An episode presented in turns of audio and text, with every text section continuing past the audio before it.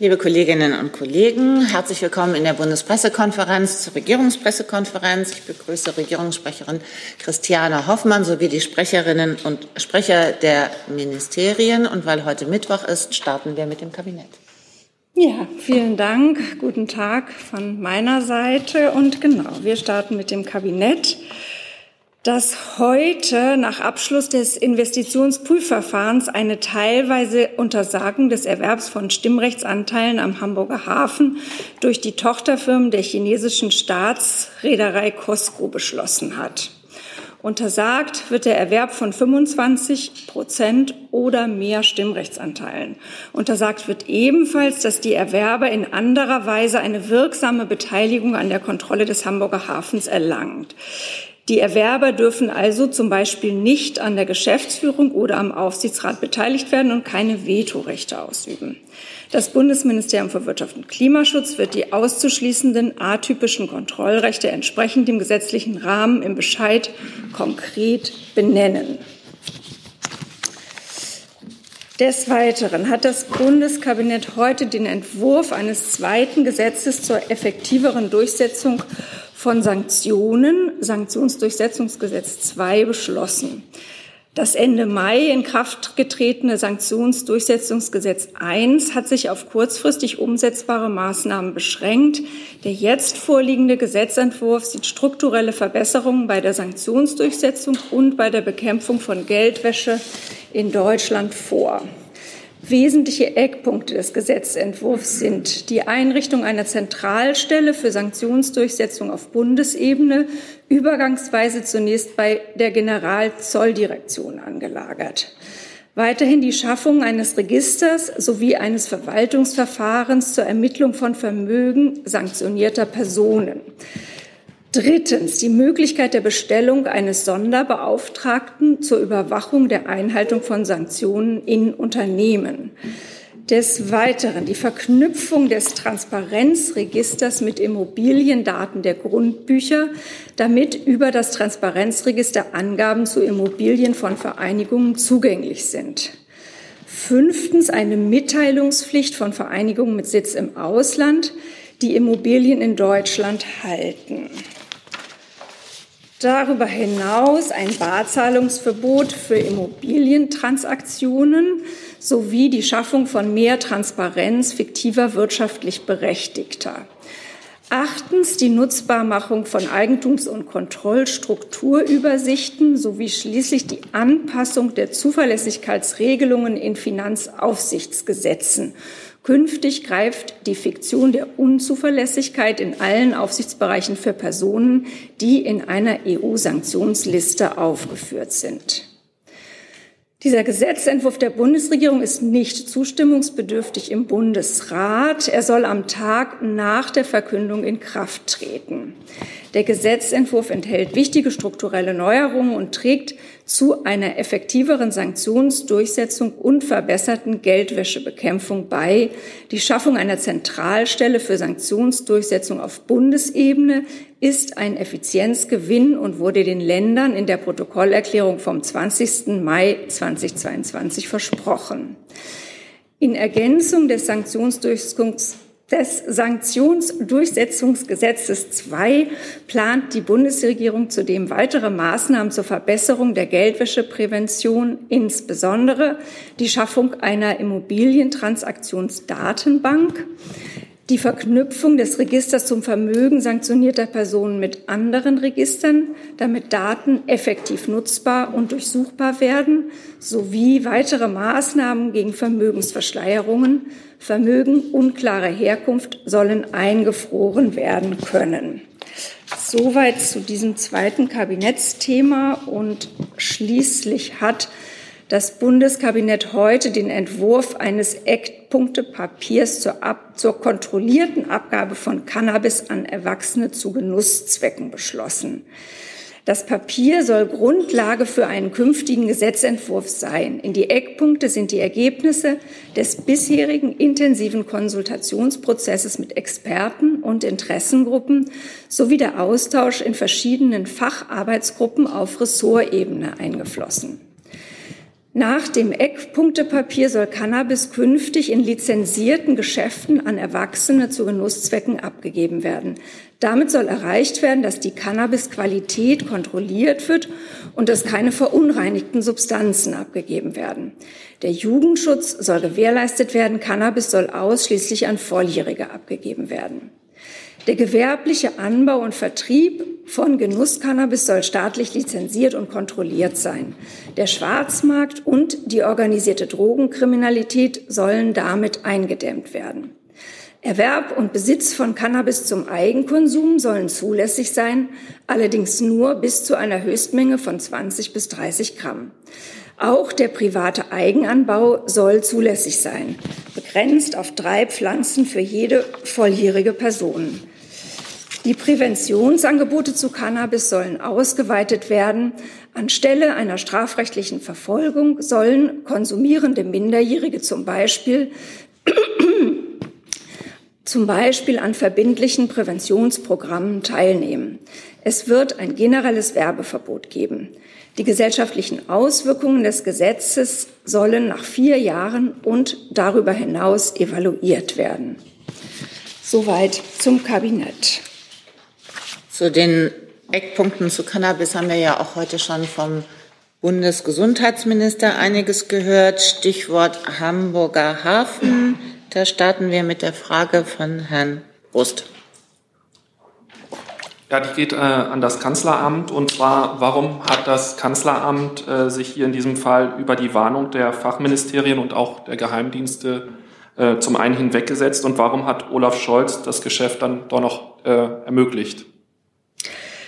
Ähm, der Kanzler hat sich ja selbst äh, zu dieser Frage geäußert und hat ja sehr klar gemacht, dass äh, es nicht um einen Verkauf von Teilen des Hamburger Hafens geht, sondern lediglich um eine Beteiligung an einem einzelnen Terminal und durch die 24 0,9 Prozent Maximumregelung ist ja sichergestellt, dass es äh, keine, in keiner Weise eine strategische Kontrolle oder strategische Beteiligung gibt, ähm, sondern dass es da nur um ein, sozusagen wie eine stille Einlage geht.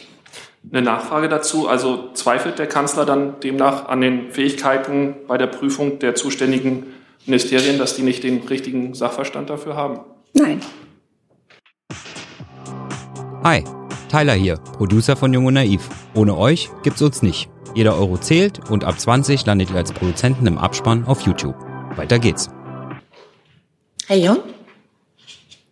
Ich hatte am Montag schon gefragt zum Thema kritische Infrastruktur. Äh, es geht ans BMWK, äh, ob der Hafen zur kritischen Infrastruktur zählt. Da hatten Sie uns ja nachgereicht ähm, und dann in Ihrer Nachreichung auf die Verordnung zur Bestimmung kritischer Infrastruktur des BSI verwiesen. Wenn man da reinguckt, Punkt 135, da äh, werden dann auch Umschlaganlage in See- und Binnenhäfen genannt. Äh, Gibt es einen Schwellenwert von 3,3 Millionen Tonnen äh, pro Jahr. Und äh, wenn man sich den Hamburger Hafen anguckt und die drei Terminals, dann werden insgesamt 100, 111 Millionen Tonnen dort äh, pro Jahr umgeschlagen. Und dann ist er davon auszugehen, auch dass das kleinste Terminal mehr als diese 3,3 Millionen an Schwellenwert übersteigt. Demnach ist doch dieser Teil des Hafens, um den es jetzt geht, kritische Infrastruktur, korrekt? Ähm, nein, das ist so leider nicht korrekt. Das ist leider kompliziert, deshalb muss ich ein bisschen ausholen. Es geht hier um eine Investitionsprüfung, die vorgenommen wird, die ja heute im Kabinett mit der Teiluntersagung ähm, geendet ist. Das Kabinett hat die Teiluntersagung beschlossen und geprüft wird in einem sogenannten sektorübergreifenden Investitionsprüfverfahren, ähm, wo die relevante Schwelle eben die 25 Prozent ist. Deswegen jetzt ja auch die Teiluntersagung, die sagt, also es, äh, die 35 Prozent sind vom Tisch und es wird eben nur ähm, es ist eben nur etwas möglich bis zur Schwelle von 24,9 Prozent und es werden wichtige Sonderrechte, also sogenannte atypische Kontrollrechte bei Geschäftsführung ebenfalls ausgeschlossen. Und dann muss man eben gucken, dann gibt es, wie Sie sagen, auch andere Fälle der Investitionsprüfung, die andere Schwellenwerte zulassen. Ähm, und hier gibt es eine relativ äh, komplizierte Verweisung ähm, des Außenwirtschaftsrechts auf das BSI-Gesetz.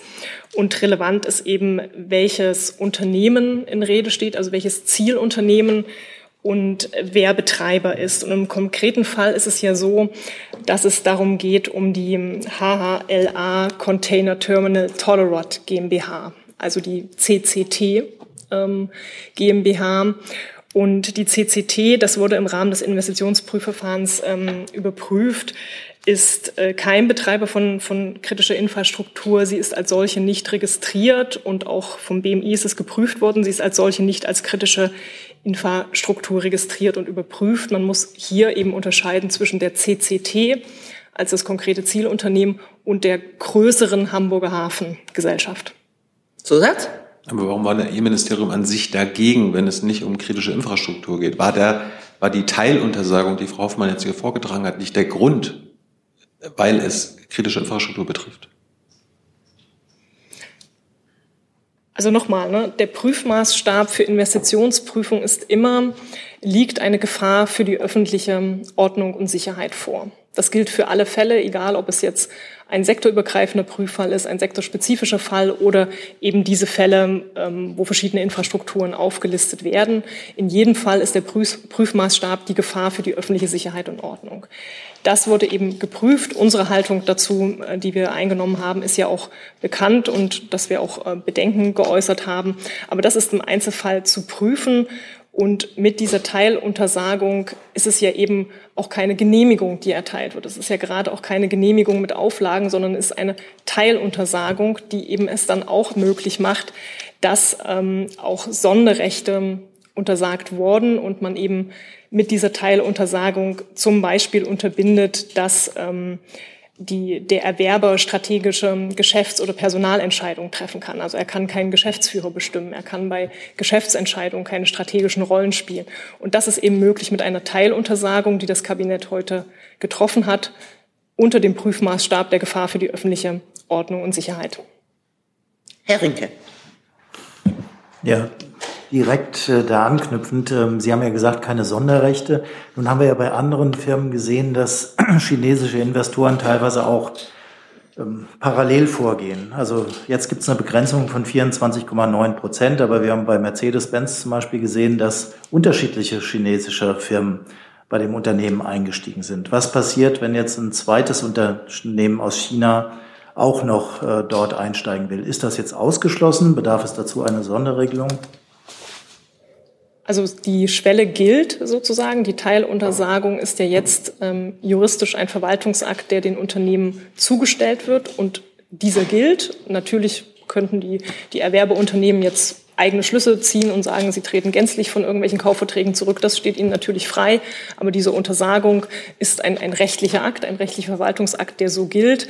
Und es kann jetzt auch nicht sein, dass ähm, das Erwerbeunternehmen in den kommenden Wochen weitere fünf Prozent erwirbt oder weitere sieben Prozent erhöht. Auch das ist ausgeschlossen. Es ist Schluss bei 24,9 Prozent äh, oder äh, es darf jedenfalls nicht über 25 Prozent gehen und es dürfen auch keine anderen atypischen Kontrollrechtserwerbe passieren. Also sollte es jetzt andere Erwerbsvorgänge geben, wo Zweifel entstehen, wird jetzt dadurch de facto eine Situation geschaffen, die eine Kontrollausübung, eine strategische Kontrollausübung ermöglicht, dann ermächtigt das Außenwirtschaftsgesetz dazu, sich auch diesen Fall dann wieder anzuschauen und dann würde eine Investitionsprüfung von neuem beginnen. Also darf ich nochmal nachfragen?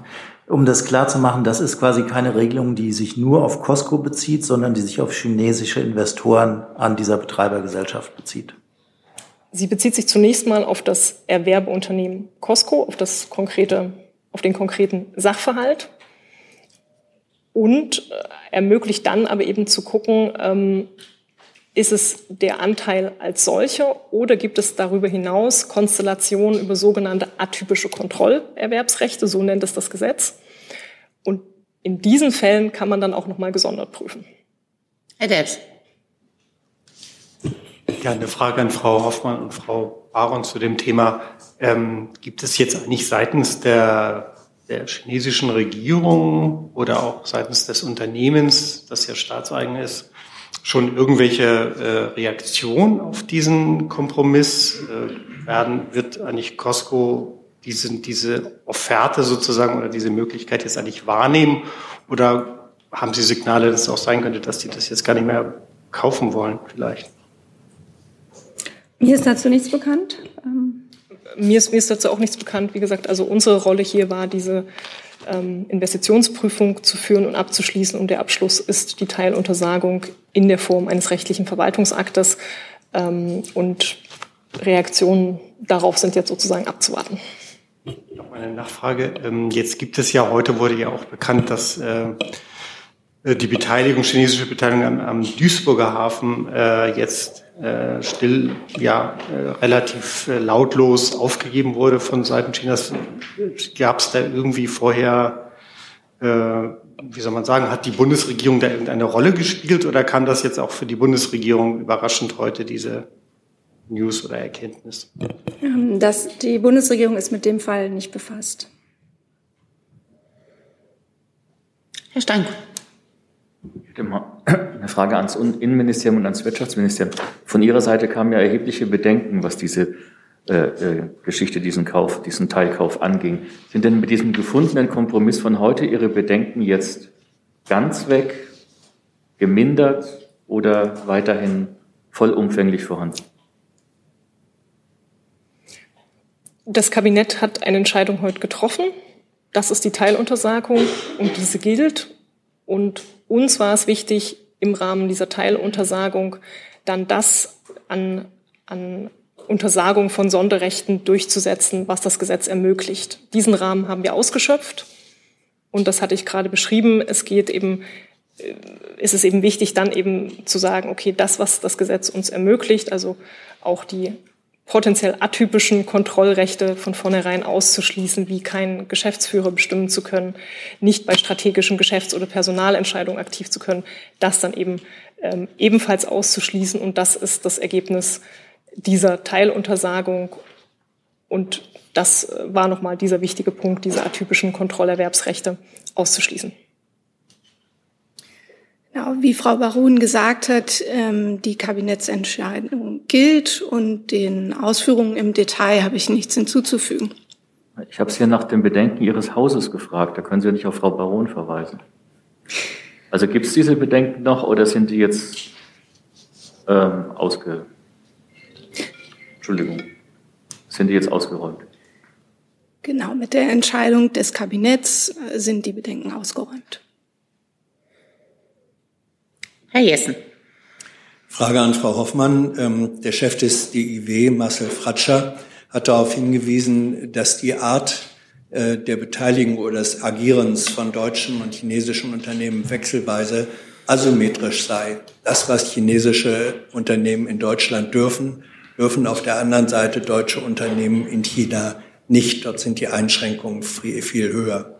Nun sagt er, wenn man ähm, dann dennoch bei dieser Asymmetrie den Einstieg Chinas, Costco beim Hamburger Hafen erlaubt, dann sei das ein Bruch mit dem Versprechen des Koalitionsvertrages, eine wertegeleitete Außenwirtschaftspolitik anzustreben. Man habe die Chance verpasst. Wie reagieren Sie auf diese Kritik?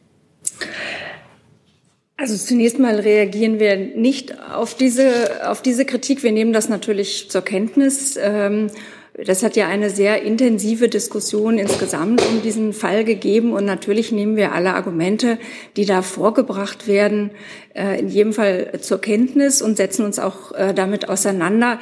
Ähm, diese spezielle Verknüpfung, die Herr Fratscher hier vornimmt, kann ich auch nicht wirklich nachvollziehen. Aber das ist jetzt ja mehr eine Einschätzung. Aber ähm, wir reagieren darauf in keiner Weise offiziell. Das Argument ist inhaltlicher, aber das, das ist nicht zu bestreiten, ähm, dass äh, deutsche Investitionen, deutsche Wirtschaftsbeteiligung in China schärferen Restriktionen unterliegt als umgekehrt chinesische Beteiligung in Deutschland. Damit wird durch einen Einstieg von Costco diese Asymmetrie verstärkt. Das ist ja einfach Fakt. Ähm, wie verhält sich das zur Ankündigung einer wertebasierten Außenwirtschaftspolitik? Welche neuen Werte sind das, auf denen die Außenwirtschaftspolitik der Ampel basiert? Wie gesagt, ich würde jetzt diese Einlassung über das hinaus, was ich dazu eben gesagt habe, nicht, nicht weiter kommentieren. Herr Kohlmeier? Ich hätte nur eine kurze Lernfrage zum Costco-Fall.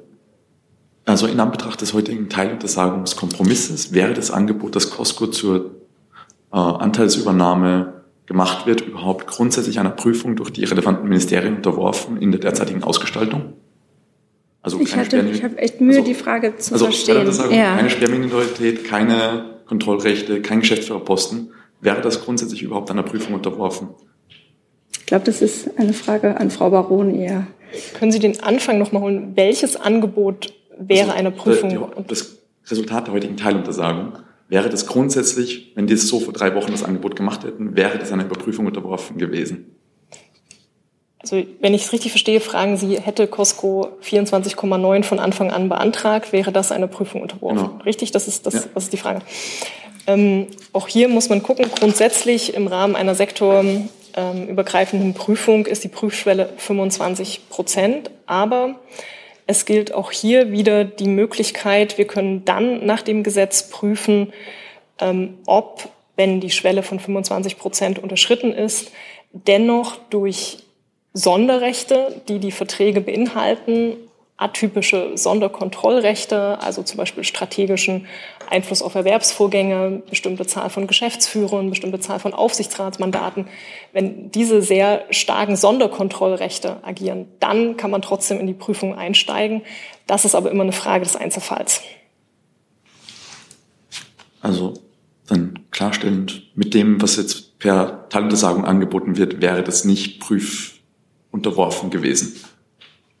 Also das ist jetzt sehr hypothetisch. Wir haben ja jetzt ja genau die Sonderrechte ausgeschlossen. Ich weiß nicht, ob man ein Angebot gemacht hätte, mit dem man keine, keinerlei Sonderrechte sich einräumt. Das, das weiß ich nicht. Ne? Also hier ist es jetzt ja so, dass es auf dem Tisch lag die Prüfung von 35 Prozent und die sind teiluntersagt worden auf, also die 25 Prozent dürfen nicht unterschritten werden, plus der Ausschluss jeglicher Sonderrechte. Insofern, ne, das ist der rechtliche Zustand, den ich beschreiben kann. Über alles andere kann ich nicht, nicht so richtig spekulieren. Herr Brust nochmal.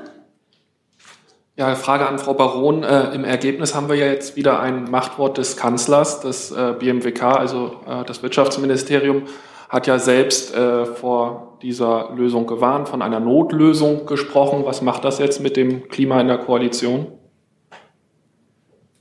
Nochmal, es gab auf der Kabinetttagesordnung eine Entscheidung, die zu treffen war, auf der Kabinettstagesordnung stand. Die Teiluntersagung, über die Teiluntersagung hat das Kabinett beschlossen. Und was hat das jetzt für Auswirkungen auf das Arbeitsklima? Das war die Frage. Ja, die, ein Kabinettbeschluss wurde ja getroffen. Es ist ja nicht so, dass ein Kabinettbeschluss nicht zustande gekommen ist, sondern ein Kabinettbeschluss wurde getroffen. Herr Kollege. Ja, hallo, äh, André Holt mit Deutsche Welle Lateinamerika. An Frau Baron diese Beschluss, diese Lösung ist für Ihr Ministerium ein gutes Kompromiss oder eine bessere Lösung? Wie würde Sie das ähm, benennen? Ich formuliere es nochmal so, wie ich es jetzt schon ein paar Mal formuliert habe. Es ist eine Teiluntersagung beschlossen worden und wir haben in dieser Teiluntersagung das untersagt, was dann eben rechtlich möglich war. Das, heißt, die Schwellenwerte plus der Ausschluss von atypischen Kontrollsonderrechten. Das war wichtig, äh, dann das, was an Maximum dann eben möglich war, noch zu machen. Und das war in dieser Kombination das Ergebnis. Also heißt maximal 25 Prozent Schwelle und Ausschluss von gesellschaftlichen Sonderrechten. Also ein Kompromiss ein, ein Beschluss des Kabinetts, der so getroffen wurde, wie er heute getroffen wurde. Herr Rinke nochmal. Eine Frage an Frau Hoffmann, auch nochmal zur Arbeitsweise in der Ampelkoalition. Es ist ja ein relativ ungewöhnlicher Vorgang, dass äh, zwar einerseits das Kabinett beschlossen hat, etwas beschlossen hat, aber andererseits es eine Protokollnotiz gibt, hinter die sich fast die Hälfte des Kabinetts stellt, die eigentlich genau das kritisiert, was beschlossen wurde. Ist das jetzt der neue Stil in der Ampel, ähm, dass sowas passiert oder wie würden Sie das einschätzen? Sie haben ja wahrgenommen, dass es äh, unterschiedliche Positionen in dieser Frage im Kabinett gegeben hat und dass darüber eben auch eine sehr intensive Diskussion in den vergangenen Tagen geführt worden ist. Und das äh, drückt sich jetzt auch aus in der Form, ähm, wie, das, äh, wie das jetzt geführt worden ist. Und ob das jetzt stilbildend ist, äh, darüber würde ich jetzt nicht spekulieren wollen, aber das in einer Regierung in Zeiten, in denen so schwerwiegende Entscheidungen anstehen und in denen sich das strategische Umfeld in einer Weise verändert und radikal wandelt, wie das jetzt im Moment der Fall ist, dann auch ähm, debattiert werden muss und auch von, man von ganz unterschiedlichen äh, Standpunkten äh, dann zu einer Lösung finden muss. Das halte ich für selbstverständlich und nötig und das haben wir jetzt in diesem Fall hier auch gesehen. Aber entscheidend ist, was Frau Baron gesagt hat, am Ende steht ein Kabinettsbeschluss. Aber wenn ich nochmal nachfragen darf, es klingt ein bisschen so, als ob die Ministerien langsam schizophren werden. Also sie stimmen einer, einem Beschluss zu, den sie, bei dem sie dann schriftlich festhalten, dass sie den aber nicht richtig finden. Also das mit der Schizophrenie möchte ich deutlich in Abrede stellen und verneinen. So sehe ich das nicht. Entschuldigung, Sekunde. So, jetzt. Entschuldigung, aber den Widerspruch, den würden Sie schon gelten lassen. Also, dass man gleichzeitig zwei Positionen haben kann. Vielleicht äh, gebe ich in dem Fall ab an die Kollegin. Ja, das ist äh, vielen Dank, Frau Hoffmann. Also ich habe dazu gesagt, was ich dazu sagen kann. Also ich kann es höchstens noch mal wiederholen, dass, äh, dass, wir, dass ja klar ist, dass es hier unterschiedliche Auffassungen gab und am Ende stand äh, ein einvernehmlicher Kabinettsbeschluss. Ich kann das nur noch mal äh, so bekräftigen. Die unterschiedlichen Auffassungen, die Frau Hoffmann erwähnt hat, dazu gehörte, das wissen Sie alle und haben es der Berichterstattung entnommen. Dazu gehörten auch Bedenken, die wir als Auswärtiges Amt ähm, geltend gemacht haben und die die Außenministerin auch gegenüber den Medien äh, bei verschiedenen Anlässen sehr klar zum Ausdruck gebracht hat. Wir haben diese Bedenken, wie verschiedene andere Ressorts auch, innerhalb der, in den Diskussionen, die wir geführt haben, klar zum Ausdruck gebracht. Und wir haben ähm, alle auch formalen Möglichkeiten genutzt, um diesen Bedenken Ausdruck zu verleihen. Dazu gehört unter anderem auch das äh, Mittel der Protokollnotiz, was Sie erwähnt haben. Herr Dels. Frau Hoffmann, kann man, kann man sagen, dass der Bundeskanzler vielleicht die Dimension dieses, dieser, dieses Deals äh, falsch eingeschätzt hat? Weil, weil er ja noch vor ein paar Tagen ganz optimistisch klang und sagte, ja, der Hamburger Hafen ist ja groß und wer da mal rüberfliegt, der versteht ja, dass es eigentlich nur, nur eine kleine Randnotiz sei in, in, einer viel größeren Geschichte und jetzt ja doch am Ende ja auch selbst äh, sein, seinen Wunsch nach einer größeren Beteiligung im Grunde genommen äh, zumindest etwas verkleinern muss. Nein, also der Bundeskanzler war und ist sich der Dimension solcher Entscheidungen voll bewusst und äh, trifft die mit aller Sorgfalt. Er hat aber und er hat aber ja deutlich gemacht, dass eine so verhältnismäßig geringe Beteiligung keine strategischen Einflussmöglichkeiten öffnet für, äh, für das Unternehmen. Und insofern ist das äh, seine Position.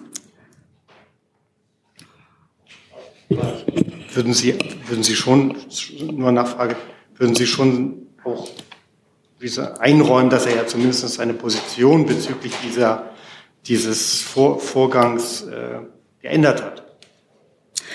Ähm, am Ende sind, ist man mit diesem Kabinettsbeschluss zu einem Ergebnis gekommen. So würde ich das formulieren. Am, am Ende steht äh, dieser Kabinettsbeschluss, der einvernehmlich von allen äh, Ministerien ähm, beschlossen worden ist. Aber sonst würde ich da keine Veränderung sehen. Herr Steinkohl.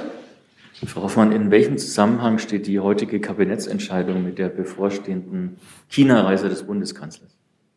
Die steht in, in keinerlei Zusammenhang. Ähm, Sie wissen ja, dass äh, die, das Prüfverfahren äh, ein Enddatum hatte. Das ist der 31.10. Und äh, insofern äh, ist das ein, ein völlig eigenständiger Vorgang, dass, dass jetzt äh, dieses Datum, Enddatum dazu führte, dass diese Entscheidung äh, in dieser Woche fallen musste, hat nichts mit der äh, China-Reise des Kanzlers zu tun. Zusatz? Ja, eine kurze Nachfrage. Stand eigentlich das Kanzleramt vor der Entscheidung in Kontakt mit Costco? Dazu kann ich nichts sagen.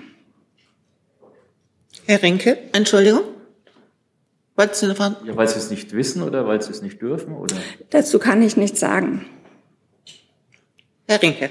Kurze Nachfrage an Frau Baron, weil Sie vorhin gesagt hatten, wir haben das gemacht, was das Gesetz uns erlaubt. Ähm, werden Sie jetzt eine Reform des Außenwirtschaftsgesetzes anstoßen, um die Möglichkeiten oder auch Einspruchsmöglichkeiten von der Regierung jetzt zu erweitern? Also zunächst vielleicht nochmal der Hinweis, dass es, glaube ich, keinen Mangel an gesetzlichen Grundlagen und Entscheidungsmöglichkeiten gibt. Die bestehenden Gesetze geben ja eine Bandbreite an Möglichkeiten. Aber natürlich ist es ganz generell so, dass das System der Außenwirtschaftsprüfung und auch das bestehende EU-System der EU-Investment-Screening-Verordnung immer genau im Blick gehalten werden müssen und auf Aktualisierungsbedarf ähm, geprüft werden müssen. Aber das ist eine, eine generelle Aufgabe. Aber wenn ich nochmal nachfrage, also dieser Fall Costco führt jetzt bei Ihnen nicht dazu, dass Sie sagen, wir müssen dieses AWG auf jeden Fall reformieren nochmal, das Gesetz gibt ja Spielräume und Entscheidungsmöglichkeiten. Also der Mangel an gesetzlichen Grundlagen, den gibt es jetzt erstmal nicht. Aber natürlich ist es auch, wie wir in den letzten Jahren gesehen haben, auf europäischer Ebene ein, ein quasi Dauerprozess der EU-Investment-Screening-Verordnung und auch der Außenwirtschaftsverordnung, immer zu schauen, muss man Dinge aktualisieren, muss man Dinge anpassen. Da gab es ja in den letzten Jahren verschiedene Reformen, gerade auf EU-Ebene, die wir dann natürlich auch auf nationaler Ebene immer angepasst haben. Dann Herr Jung. Und darf ich darum bitten, dass die Stative aus den Gängen verschwinden? Das sind Fluchtwege, die müssen frei bleiben. Dankeschön. Herr Jung. Zwei Fragen, Frau Hoffmann. Ähm, vor der Reise des Kanzlers nach Saudi-Arabien wurde bekannt, dass Rüstungsgeschäfte genehmigt wurden. Jetzt vor der Reise nach China wird bekannt, dass er was für die chinesische Seite tut. Ist das ein Muster? Ist das ein neuer Stil des Kanzlers? Ähm, können wir mit in zukünftigen Fällen auch so vor irgendwelchen Auslandsreisen damit rechnen? Und Frau Sasse, können Sie erläutern, welche geopolitischen Gefahren das Auswärtige Amt bei diesem Geschäft sieht, wie Sie zu Protokoll gebracht haben? Also es ist kein Muster, es gibt keinerlei Zusammenhang zwischen diesen Reisen und wie ich gerade eben ja ausführlich erklärt habe, gibt es auch keinerlei Zusammenhang zwischen der Costco-Entscheidung und der Reise des Kanzlers. Ähm, Costco ist ein Prüfverfahren, das seit Monaten läuft und das äh, einmal verlängert worden ist und jetzt zufällig mit dem Enddatum 31.10. Äh, versehen ist. An, ähm, und insofern äh, gibt es da wirklich keinerlei Zusammenhang. Zu der Frage, die an mich so. gestellt wurde, ähm, ganz kurz zum einen der Hinweis auf ein Interview, das äh, die Außenministerin vor kurzem mit einer äh, großen Tageszeitung geführt hat, in der sie ähm, diese Bedenken im Wesentlichen ausgeführt hat. Und ähm, zum anderen äh, der Hinweis, dass verschiedene ähm, Punkte Herr Jessen unter anderem eben schon erwähnt hat. Da geht es um die Frage der Reziprozität und andere ähm, Erwägungsgründe, die aber in den internen Diskussionen natürlich äh, umfassend äh, besprochen und auch ähm, diskutiert wurden. Die Gründe wollen Sie jetzt nicht nochmal vortragen? Ich denke, das ist an dieser Stelle nicht nötig wenn ich gefragt habe? Es gibt interne Diskussionen, das haben wir jetzt, glaube ich, sehr ausführlich ähm, dargelegt. Ähm, innerhalb der Regierung hat es in den letzten Tagen gegeben, inter, äh, diese Diskussionen. Und in diesen Diskussionen wurden Bedenken von verschiedener Seite, unter anderem von uns, ähm, dargelegt. Diese äh, Bedenken wurden diskutiert und man ist heute zu dem Kabinettsbeschluss gelangt, wie er, äh, wie Frau Hoffmann ihn vorgetragen hat. Herr Jessen nochmal. Ja, nochmal an Frau Hoffmann. Äh, die Untersagung bestimmter Formen der Beteiligung ähm, bedeutet ja nicht, dass nicht andere Möglichkeiten der Einflussnahme durch die dann mögliche Beteiligung weiterhin gegeben sind. Und die sehen eben so aus, dass mit der Beteiligungsgenehmigung bis zu 24,9 Prozent Deutschland akzeptiert, dass chinesische Unternehmen in Deutschland anders agieren können als deutsche Unternehmen in China. Warum soll das nicht langfristig dahin führen, dass die Asymmetrie ähm, einer Abhängigkeit zu China dadurch befördert wird? Das sind ja die Bedenken, die auch das Außenministerium eben zu hören war, äh, geäußert hat. Warum erkennt der Bundeskanzler dieses Risiko nicht? Wie gesagt, der Bundeskanzler ist sich der Dimension der Entscheidung mit allen Argumenten, die da vorgebracht wurden, ähm, bekannt, hat aber, ist aber in der Abwägung der Meinung, dass eine 24,9-prozentige Beteiligung keine strategische Abhängigkeit schafft und keine strategische Einflussmöglichkeit de, des chinesischen Konzerns schafft. Dass man sich unabhängig davon dafür einsetzt, dass es eine Symmetrie gibt in den Beziehungen, ist auch richtig und steht aber ein bisschen auf einem anderen Blatt. Zusatz, ja, Herr Jessen? Zusatz. Wir haben alle noch in Erinnerung, dass der Bundeskanzler vor ungefähr einem Jahr noch Nord Stream 2 als eine rein wirtschaftliche Angelegenheit betrachtet hat. Das wurde dann später revidiert. Ähm, was gibt uns die Sicherheit, dass nicht eine ähnliche Revision von Auffassung und Risikoabwägung auch gegenüber China erfolgen wird? Ja, das ist einfach eine sehr spekulative Frage, die ich jetzt in dieser Form, ähm, das, ja, das ist alles komplett spekulativ. Ähm, im, der Kanzler ist der Überzeugung, dass die Beteiligung, wie sie jetzt genehmigt worden ist, keine strategische Abhängigkeit schafft. Dann, Frau Kollegin, mit einem neuen Thema. Und wenn ich Sie bitten darf, die Mütze abzusetzen. Entschuldigung. Entschuldigung. Äh, ich weiß jetzt gar nicht, an welches Ministerium ich mich jetzt wirklich wenden soll. Es geht um die Causa Attila Hildmann. Der ist ja jetzt in der Türkei äh, äh, aufgefunden worden oder aufgestöbert worden. Er wird in Deutschland wegen Volksverhetzung und öffentlicher Aufforderung zu Straftaten unter anderem gesucht. Wie geht das jetzt weiter? Wird er ausgeliefert? Wird ein Antrag gestellt? Ich weiß es nicht wirklich.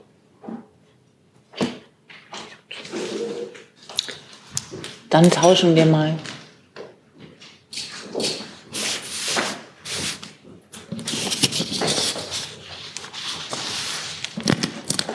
Die richtige Ansprechpartnerin kann Ihnen da. Jetzt bitte. Ja. Ich sage, äh, im Zweifel wäre ich die richtige Ansprechpartnerin. Ich kann Ihnen in der Sache aber wie in solchen Fällen üblich leider nichts Konkretes sagen, da wir in konkreten Auslieferungsverfahren etc. Ähm, uns nicht dazu äußern. Da habe ich habe ich noch, Bitte, eine, ja. noch, eine, noch eine kurze Nachfrage. Aber ein Auslieferungsantrag, der ja eigentlich schon steht ja internationaler Haftbefehl, aber ein Auslieferungsantrag an die Türkei werden Sie jetzt stellen? Wie gesagt, ob wir tätig werden, in welcher Form und wie auch immer, das gehört alles zu den Fragen, die dann ein konkreter Fall wären. Da können wir leider keine Auskunft dazu geben. Herr Jung dazu? Ja, nur ergänzend ans Auswärtige Amt. Nach, laut Medienberichten wurde das deutsche Generalkonsulat in Istanbul unverzüglich über den Aufenthaltsort von Herrn Hildmann informiert. Können Sie das bestätigen? Äh, ich, wir haben die Medienberichte zur Kenntnis genommen. Ich kann Ihnen an dieser Stelle nicht äh, sagen, ob das äh, so ist oder nicht. Äh, wir, wir, gehen dem aber nach. Und ich gleich, reiche das gerne nach, wenn es möglich ist. Dazu? Dann bitteschön. Ja. Ähm, Jonas Schutzepass vom Stern. Ich habe eine Frage. Ähm, Stern hat auch herausgefunden, dass der, äh, dass Attila Hildmann in einer exklusiven Chatgruppe namens Wolfschanze ähm, Anhänger äh, aufhetzt. Ähm, wie positioniert sich denn das BMJ? Für wie gefährlich hält das BMJ äh, Attila Hildmann? Das sind ja tatsächlich alles Fragen, womit dann die ermittelnde Staatsanwaltschaft befasst ist. Und auch da muss ich leider wieder sagen, ähm, das betrifft einen konkreten Fall und da ist es üblich, und so werde ich das auch wiederum euch erhalten, dass wir dazu äh, keine Kommentare abgeben und uns da äh, keiner Bewertung, äh, keine Bewertung vornehmen. Sie können auch nichts dazu sagen, ob das BMJ da im Austausch mit der Generalstaatsanwaltschaft Berlin sich befindet.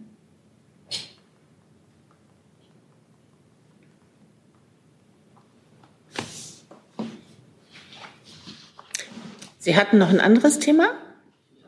Nee, das hat sich dann erledigt. Okay. Danke. Ähm, Sekunde. Genau, dann machen wir mit Herrn Prost weiter und einem neuen Thema. Alles klar.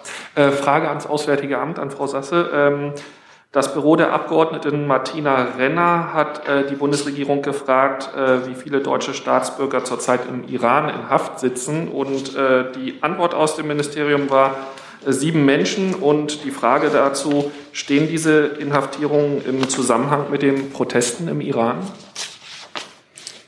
Also ich kann bestätigen, dass eine mittlere einstellige Zahl äh, deutscher Staatsangehöriger ähm, sich äh, in Iran im Moment in Haft befindet. Ich muss an dieser Stelle auch hinzufügen, dass es äh, sich oftmals um Doppelstaater handelt. Ähm, wie da genau das Verhältnis ist, müsste ich, müsste ich noch in Erfahrung bringen. Aber ähm, es ist äh, so, dass, äh, das muss man vor diesem Hintergrund auch äh, erwähnen, dass Iran die doppelte Staatsangehörigkeit, die iranische, das Regime in Iran die doppelte Staatsangehörigkeit nicht anerkennt. Das heißt, die Iraner behandeln äh, diese Personen nicht als deutsche Staatsangehörige, also nicht als ausländische Staatsangehörige, sondern als rein iranische Staatsangehörige, was unter anderem natürlich ähm, den Zugang in, äh, in Sachen Konsular, konsularischer Betreuung ähm, für uns erschwert. Und Zusammenhang mit den Protesten, gibt es den? Da wir nur sehr begrenzten Zugang haben, ist es für uns im Moment äh, schwierig, das im Detail aufzuklären. Ähm, unsere Botschaft in Teheran ist aber mit äh, allen Fällen, von denen wir wissen, in all diesen Fällen eingebunden ähm, und bemüht sich selbstverständlich um diesen konsularischen Zugang, um dann auch den Betroffenen zu helfen. Inwieweit da aber in den verschiedenen Einzelfällen äh, ein Zusammenhang mit den Protesten äh, besteht, kann ich an dieser Stelle nicht sagen. Und haben Sie Informationen darüber, wie es den Inhaftierten geht? Sofern wir Zugang hatten oder haben, wie gesagt, das ist äh, nur in äh, einer sehr begrenzten Zahl der Fälle überhaupt äh, möglich, weil, wie gesagt, die Iraner diese doppelte Staatsangehörigkeit nicht anerkennen. Äh, in diesen Fällen ähm, bemühen wir uns natürlich darum, äh, auch Erkenntnisse über den Gesundheitszustand der Betroffenen zu erhalten. Aber nochmal, ähm, Zugang ist äh, meistens nicht möglich, aus den genannten Gründen. Herr Jessen dazu? Aber, Entschuldigung. Ja, sorry. Ja. Okay. Ähm, sind all diese sieben Doppelstaatler oder sind äh, darunter auch welche mit allein deutscher Staatszugehörigkeit? Ich glaube, das hatte ich in meiner Antwort eben erwähnt. Ich müsste dann nochmal das genaue Verhältnis äh, nachforschen, da müsste ich nochmal zu nachforschen. Aber ähm, äh, ich würde Ihnen da die Antwort noch nachreichen. Ja. Und dann äh, Nachfrage, können Sie uns auch sagen jetzt oder als Nachreichung, wie viele deutsche Staatsbürger seit Beginn der äh, neuerlichen Unruhen, Proteste inhaftiert worden sind in Iran? Also zum einen möchte ich noch mal an dieser Stelle darauf hinweisen, dass Sie, wie Sie wissen, die Lage in Iran äh, jetzt schon seit einiger Zeit sehr unübersichtlich ist. Unsere Botschaft in Teheran ist selbstverständlich rund um die Uhr äh, mit der Lage befasst. Äh, ähm, bemüht sich da auch um Aufklärung, was äh, die Anwesenheit deutscher Staatsangehöriger vor Ort äh, angeht. Ähm, es besteht allerdings auch, ähm, das kann ich, äh, kann ich an dieser Stelle einmal sagen, keine Anmeldepflicht für Deutsche im Ausland. Das heißt, äh, da schon eine genaue Zahl zu nennen, was deutsche Staatsangehörige in Iran angeht, ist schwierig.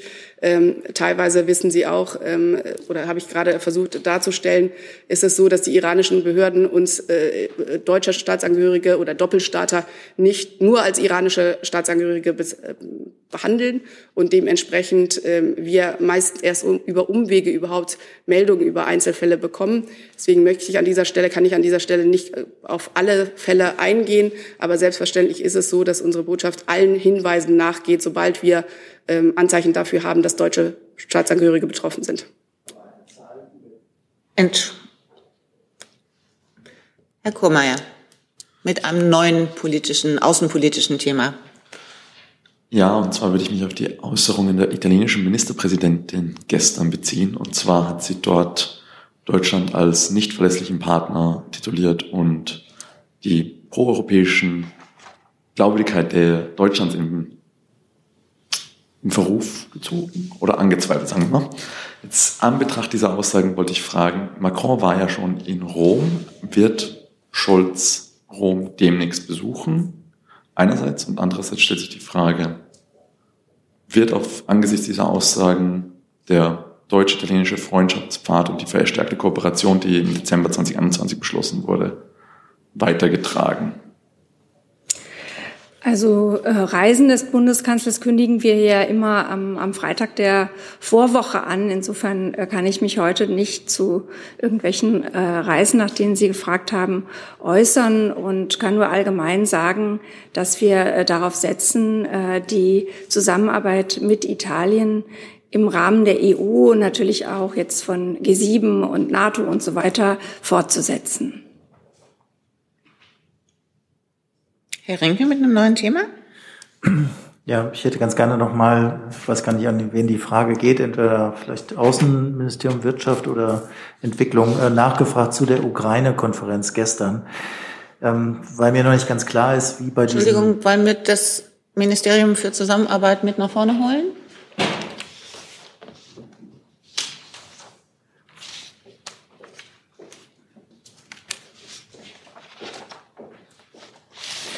Weil mir nicht ganz klar ist, wie bei diesen Wiederaufbaubemühungen, die jetzt koordiniert werden und wo es ja bis Ende des Jahres eine gemeinsame Plattform geben soll, wie das innerhalb der Bundesregierung organisiert wird. Also wer hat da die Federführung? Wer möchte anfangen? Ich kann gerne beginnen. Ähm, als Entwicklungsministerium sind wir das federführende ähm, Ministerium für zivile Unterstützung der Ukraine. Ähm, und haben auch jetzt zuletzt noch einmal zusätzliche Mittel äh, in Höhe von 406 Millionen Euro äh, mit der Ukraine und anderen internationalen Organisationen ähm, zugesagt, äh, die insbesondere der strukturellen Stärkung der Ukraine ähm, und auch schon dann dem, dem Wiederaufbau zugutekommen werden. Die Ergebnisse der Konferenz werden wir jetzt innerhalb der Bundesregierung auswerten und ähm, genau diese Fragen der Koordinierung dann ähm, gemeinsam beantworten. Möchte jemand ergänzen? Also, wenn ich es richtig verstehe, ist das noch nicht abschließend geklärt, welches Ministerium da eigentlich dann Deutschland äh, bei dieser Plattform vertritt. Also die Bundesregierung wird ähm, die, die Unterstützung für die Ukraine ähm, ko koordiniert äh, in diese Plattform einbringen. Äh, in welcher Form diese Plattform dann genau bespielt wird, ähm, ist zumindest nach meiner Kenntnis ähm, noch offen, da ja genau diese Fragen jetzt in Klärung sind. Gibt es weitere Fragen an das Ministerium für Zusammenarbeit? Das ist offensichtlich nicht der Fall. Vielen Dank. Dann Herr Jung mit einem neuen Thema. Ja. Es geht ans AA zum Thema Israel und Palästina. Da gab es letzte Woche einen Bericht der UN-Ermittlungskommission zu den besetzten palästinensischen Gebieten, also des UN-Menschenrechtsrat. Dort wurde festgestellt, dass die israelische Besatzung der Gebiete äh, illegal ist, weil sie permanent ist seit 1967 und das gegen das Völkerrecht ist. Die Israelis halten die Besatzung ja für legal, weil sie behaupten, die Besatzung sei temporär. Wie ist die Haltung, die rechtliche Haltung der Bundesregierung zur Besatzung an sich? Unsere Haltung ist unverändert. Die wie jetzt? Die haben wir an dieser Stelle schon oft wiederholt. Äh, die werde ich, äh, ich die kennen Sie, Herr Jung. Nee. Und die haben wir oft zu Protokoll gegeben. Unsere Haltung ist, dass äh, die Parteien des Konfliktes ähm, in, einem, in einer verhandelten Lösung äh, da, darüber ähm, einen Ausgleich darüber finden müssen, wie der Nahostkonflikt gelöst werden kann. Und wir stehen voll hinter dieser Verhandlungslösung. Die Haltung. Letzte Nachfrage dazu. Die politische Haltung ist bekannt. Es geht jetzt um die juristische Einschätzung. Das wir, da widerspricht sich ja Völkerrecht mit der Haltung Israels. Ist die Besatzung für Sie temporär oder permanent? Also illegal oder legal? Unsere Haltung habe ich hier an dieser Stelle deutlich gemacht. Nee. Herr Jung, ich habe Sie noch mit einem weiteren Thema auf dem Zettel. Hat sich erledigt. Dann Herr Rinke nochmal. Eine Frage zum Gaspreis äh, an das Wirtschaftsministerium. Der Gaspreis ist ja in den letzten Tagen sehr deutlich äh, gefallen hier in Europa und ich hätte ganz gerne gewusst, was das für Auswirkungen hat für die Debatte, sowohl was die Entlastung angeht, als auch den Gaspreisdeckel. Denn äh, teilweise sind ja offenbar sogar Negativpreise äh, aufgerufen worden. Also halten Sie diesen Effekt, äh, den wir im Moment sehen, für dauerhaft oder ist das nur eine Momentaufnahme? Also wir müssen diese Effekte jetzt genau beobachten. Es ist erstmal gut, dass es jetzt ähm, fallende Preise gab, ähm, ja sowohl an den sehr Kurzfristmärkten als auch an den, an den mittelfristigen Märkten. Aber wir dürfen unseren Anstrengungen nicht nachlassen. Also wir sind jetzt bei einem sehr hohen Speicherstand von 97 Prozent. Und diese regulatorischen Veränderungen und diese regulatorischen Vorgaben haben auch dazu beigetragen, dass man diese dämpfenden Effekte sehen kann. Aber wir dürfen jetzt nicht in den Anstrengungen nachlassen. Das ist sehr wichtig, denn natürlich der, der Kurzfristmarkt, der, der die Preise im 24-Stunden-Rhythmus wiedergibt für den nächsten Tag, ähm, der kann sich natürlich auch wieder ändern. Insofern ähm, muss man die Dinge weiter genau beobachten und die Anstrengungen, Speicherbefüllung und auch Energieeinsparung weiter fortsetzen. Aber die Frage bezog sich jetzt nicht auf diese Anstrengungen, LNG-Terminal, Gasspeicher füllen, sondern auf die Entlastung und auf den Gaspreisdeckel. Also sind diese Debatten dadurch hinfällig geworden? Das sind sie nicht, denn die, die Verbraucher sind ja und auch die Industrie und Wirtschaft durch hohe ähm, Preise belastet. Und viele Preise, die sich jetzt an den, an den kommerziellen Märkten zeig, zeigen, also sei es an Kurzfristmärkten und Mittelfristmärkten, die schlagen ja erst mit Zeitverzug beispielsweise bei den Verbrauchern auf. Und da ähm, wird das hohe Preisniveau natürlich weiter eine Belastung darstellen, so dass das absolut notwendig ist, hier zur Entlastung zu kommen. Und man muss auch ganz klar so ehrlich sagen, ein Preisniveau wie vor dem Angriff Putins werden wir wahrscheinlich so schnell nicht sehen, sondern wir werden weiter hohe Preisniveaus leider sehen. Herr Kummer, dazu? Ja. Bitte. Ähm, da stellt sich mir noch die Frage, wissen Sie, wie viel Prozent des deutschen Gasbeschaffungsmarktes auf diesem Spotmarkt gekauft wird? Also wie viel wird derzeit von Langzeitverträgen abgedeckt, die nicht profitieren von den derzeit niedrigen Spotpreisen? Nein, das, das weiß ich nicht. Und das hängt sicher auch ist von Unternehmen zu Unternehmen ganz verschieden, wie sie ihr Portfolio sozusagen bestücken aus, aus Spotmarkt oder, oder Langfristmärkten. Da wird man schon von Unternehmen zu Unternehmen große Unterschiede ausmachen. Das kann ich nicht in, in einer Zahl beziffern. Also das heißt, seit trotz einer acht Monate andauernden Energiekrise hat das BMWK noch keine Informationen darüber, wie die Vertragsstruktur auf dem Gasmarkt ist das ist schlicht nicht unsere Rolle, darüber Auskunft zu geben. Wir müssen uns für alles, was wir tun, das, das Wissen natürlich aneignen, aber über Portfolio-Management von Unternehmen Auskunft zu geben, ist hier ersichtlich nicht meine Rolle. Herr Kummer, Herr Jung dazu? Bitte. Eine Frage zu den Vorschlägen der Gaskommission. Bezug auf die industriellen Verbraucher. Dort heißt es ja in den Vorschlägen, dass Zitat, die geförderte Gasmenge das Verbrauchen Unternehmen für seine Zwecke nutzen kann oder am Markt verwerten kann. Ähm, da gibt es ja heftige Kritik, auch äh, selbst innerhalb der Gaskommission.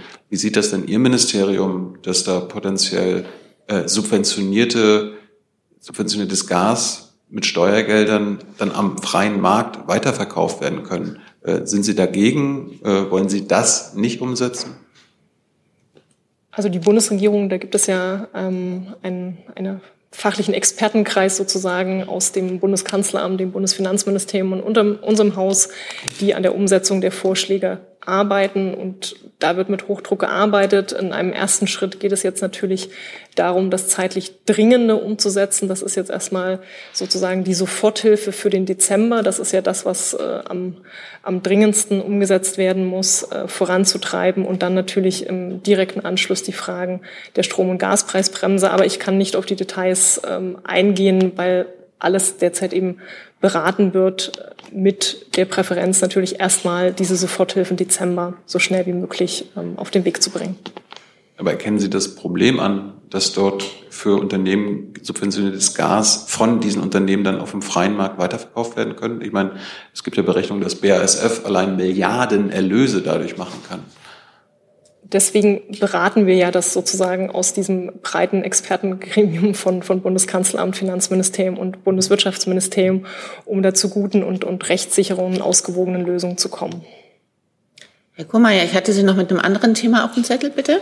Nur ganz kurz, anlässlich des Mittagessens des Bundeskanzlers und des französischen Präsidenten war da von deutscher Seite eine danach eine Pressekonferenz danach gewünscht und wurde das von französischer Seite verweigert. Das Mittagessen ist äh, ja im Rahmen eines Arbeitsmittagessens geplant, analog äh, zu dem Abendessen, das Macron kürzlich hier in Berlin hatte. Und insofern äh, wird es dabei keine Pressekonferenz geben. War von deutscher Seite eine gewünscht? also über die Einzelheiten der Planung, da gibt es ja gewöhnlich äh, viel hin und her, bis sowas dann steht, äh, muss ich hier nicht unbedingt Auskunft geben. Herr Steinko mit einem neuen Thema. Ich hätte eine Frage ans Umweltministerium.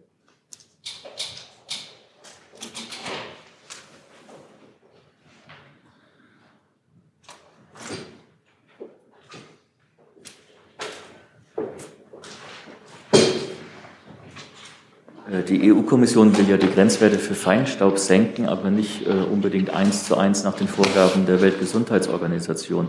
Wie bewerten Sie das und äh, hätte diese Senkung der Feinstaubwerke für Deutschland äh, möglicherweise Fahrverbote zur Folge? Sie äh, sprechen gerade an, was heute zur Mittagsstunde in Brüssel veröffentlicht worden ist. Das heißt, auch erst ähm, seit sehr kurzer Zeit liegt uns überhaupt ein äh, Entwurf vor. Insofern ähm, ich um Verständnis, dass wir da jetzt speziell zu dem Entwurf noch nichts sagen können, wenn wir ihn tatsächlich physisch noch gar nicht auswerten konnten. Ähm, insofern würde ich, glaube ich, auch den Kommentar dazu einfach tatsächlich belassen, einfach nur darauf hinweisen, ähm, zwei Aspekte. Der eine ist, ähm, die Luftqualitätswerte sind ja in den letzten Jahren viel, viel besser geworden. Das hat ja tatsächlich ähm, eine Verbesserung geführt. Trotz allem ist es noch nicht gut genug. Wir brauchen auf jeden Fall mehr Anstrengungen. Ähm, ob Fahrverbote eine Option sind, ob liegt nicht der Bundesregierung, sondern liegt äh, in der Hand der Kommunen, das zu entscheiden. Das ist oftmals eine sehr genaue Frage von bestimmten Straßen, bestimmten Vierteln, wo das notwendig ist. Ähm, dazu gibt es ja ein enges Messnetz, was eben tatsächlich auch genau ermittelt, wo äh, welche Maßnahme oder beziehungsweise wo ähm, hohe Werte auftreten und um dann äh, auch äh, eine entsprechende Maßnahme ergreifen zu können. Also ich glaube, das kann ich Ihnen an der Stelle dazu sagen. Ich, als Bundesregierung haben wir ähm, tatsächlich, also liegt es nicht in unserer Hand, Fahrverbote auszusprechen. Also Nachfrage, wäre es Ihnen lieber gewesen, wenn äh, man die Vorgaben der Weltgesundheitsorganisation eins zu eins äh, befolgen würde? Also die Vorgaben der Weltgesundheitsorganisation sind ja Vorgaben der Wissenschaft. Das sind ja auch Richtwerte und keine Grenzwerte. Ähm, die Grenzwerte, die sind in der Luftqualitätsrichtlinie der Europäischen Kommission verankert und der Weg dahin ist immer eine Abwägungsfrage. Man muss sich, also natürlich kann man, ähm, also auf der einen Seite haben wir den Schutz der Gesundheit, den Schutz der Umwelt, den Schutz der Luftqualität. Äh, wir müssen auf der anderen Seite aber auch anerkennen, niemand kann wollen, dass wir äh, uns nicht mehr bewegen, dass wir keine Mobilität mehr haben und dass wir unser komplettes Wirtschaftshandeln einstellen. Also dass man sozusagen vielleicht als extrem aufgezeichnet, da muss man einen guten Mittelweg finden und der spiegelt sich dann eben in Grenzwerten wieder. Ähm, vielleicht noch ein weiterer Aspekt, ähm, was jetzt die Kommission vorhat, greift ja nicht morgen oder übermorgen. Das ist erstmal ein Entwurf, der geht durch die europäischen Instanzen. Da werden wir uns als EU-Mitgliedstaat eben auch entsprechend einbringen. Ähm, das, was ich höre, ist, dass äh, diese Grenzwerte, wenn sie denn dann greifen, tatsächlich erst in den 30er Jahren anfangen zu greifen. Das heißt, wir haben gut zehn Jahre ungefähr über den Daumen gepeilt, in dem sich eine ganze Menge tun wird. Also wir wissen zum Beispiel, ähm, dass wir ähm, äh, äh, den, äh, also wir engagieren uns ja sehr stark, um ähm, in die Elektromobilität weiter einzusteigen. Wir haben die europäischen Mitgliedstaaten haben sich dazu bekannt, das Verbrenner aus ab 2035 anzustreben. Das heißt, da wird eine ganze Menge passieren, dass so zumindest im Sektor Verkehr die Schadstoffbelastung gesenkt wird. Aber es gibt natürlich auch noch andere Baustellen. Da müssen wir ran in den nächsten zehn Jahren. Gibt es weitere Fragen an das Umweltministerium? Hi, hier ist Tyler, ich filme das Ganze. Hier ist Thilo, ich äh, stelle dir die Fragen. Hier ist Hans, ich achte aufs Protokoll und stelle fest, wir sind unter drei. Heimliche Info nur für euch. Gar nicht so heimlich, kann man in den Infos lesen, wie man uns unterstützen kann. Nämlich per PayPal oder Überweisung. Weiter geht's. Dann Herr Jess mit einem neuen Thema. Frage an Frau Hoffmann. Äh, in dreieinhalb Wochen beginnt die Fußballweltmeisterschaft in Katar. Unter welchen Konditionen kann der Bundeskanzler sich eine Reise dorthin vorstellen oder schließt er sie jetzt schon aus? Dazu kann ich im Grunde nur das sagen, was wir allgemein äh, immer wieder zu Reisen sagen, dass wir die ankündigen, wenn es, äh, wenn es dann soweit ist. Also. Ja, Dann die Frage und ähm, wer, wer sozusagen das hypothetische, was könnte, was wäre, wie viele Tore müssten oder kategorisch ausschließen und so weiter, das, ähm, das diskutieren wir hier nicht. Ach, das ist auch schon passiert. Ähm, Frage ans BMI. Ich glaube, am Montag fliegt die Innenministerin mit dem DFB-Chef nach Katar, um sich einen Eindruck äh, der Lage vor Ort zu verschaffen. Werden die Ergebnisse dieser Reise ähm, dann in Empfehlungen münden oder Überlegungen ähm, ob Frau Faeser oder andere Mitglieder der Bundesregierung dann zur WM nach Katar reisen? Es ist richtig, die Bundesinnenministerin plant am 31. Oktober und 1. November als Sportministerin im Vorfeld der Fußballweltmeisterschaft nach Katar zu reisen. Sie wird von der im Auswärtigen Amt angesiedelten Menschenrechtsbeauftragten der Bundesregierung, Luise Amtsberg, ähm, und einer DFB-Delegation um Präsident Neuendorf begleitet.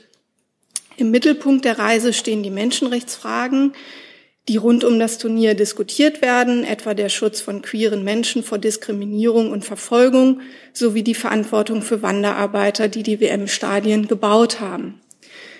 Die Entscheidung darüber, wer zur Fußballweltmeisterschaft reist und ob jemand reist, trifft jeder Minister, jede Ministerin für sich selbst. Herr Jung dazu? Wird sich denn die Delegation der Innenministerin äh, vor Ort frei bewegen können oder wird man dann quasi vom Regime rumgefahren, um sich die Menschenrechte anzugucken, also die Menschenrechtslage anzugucken?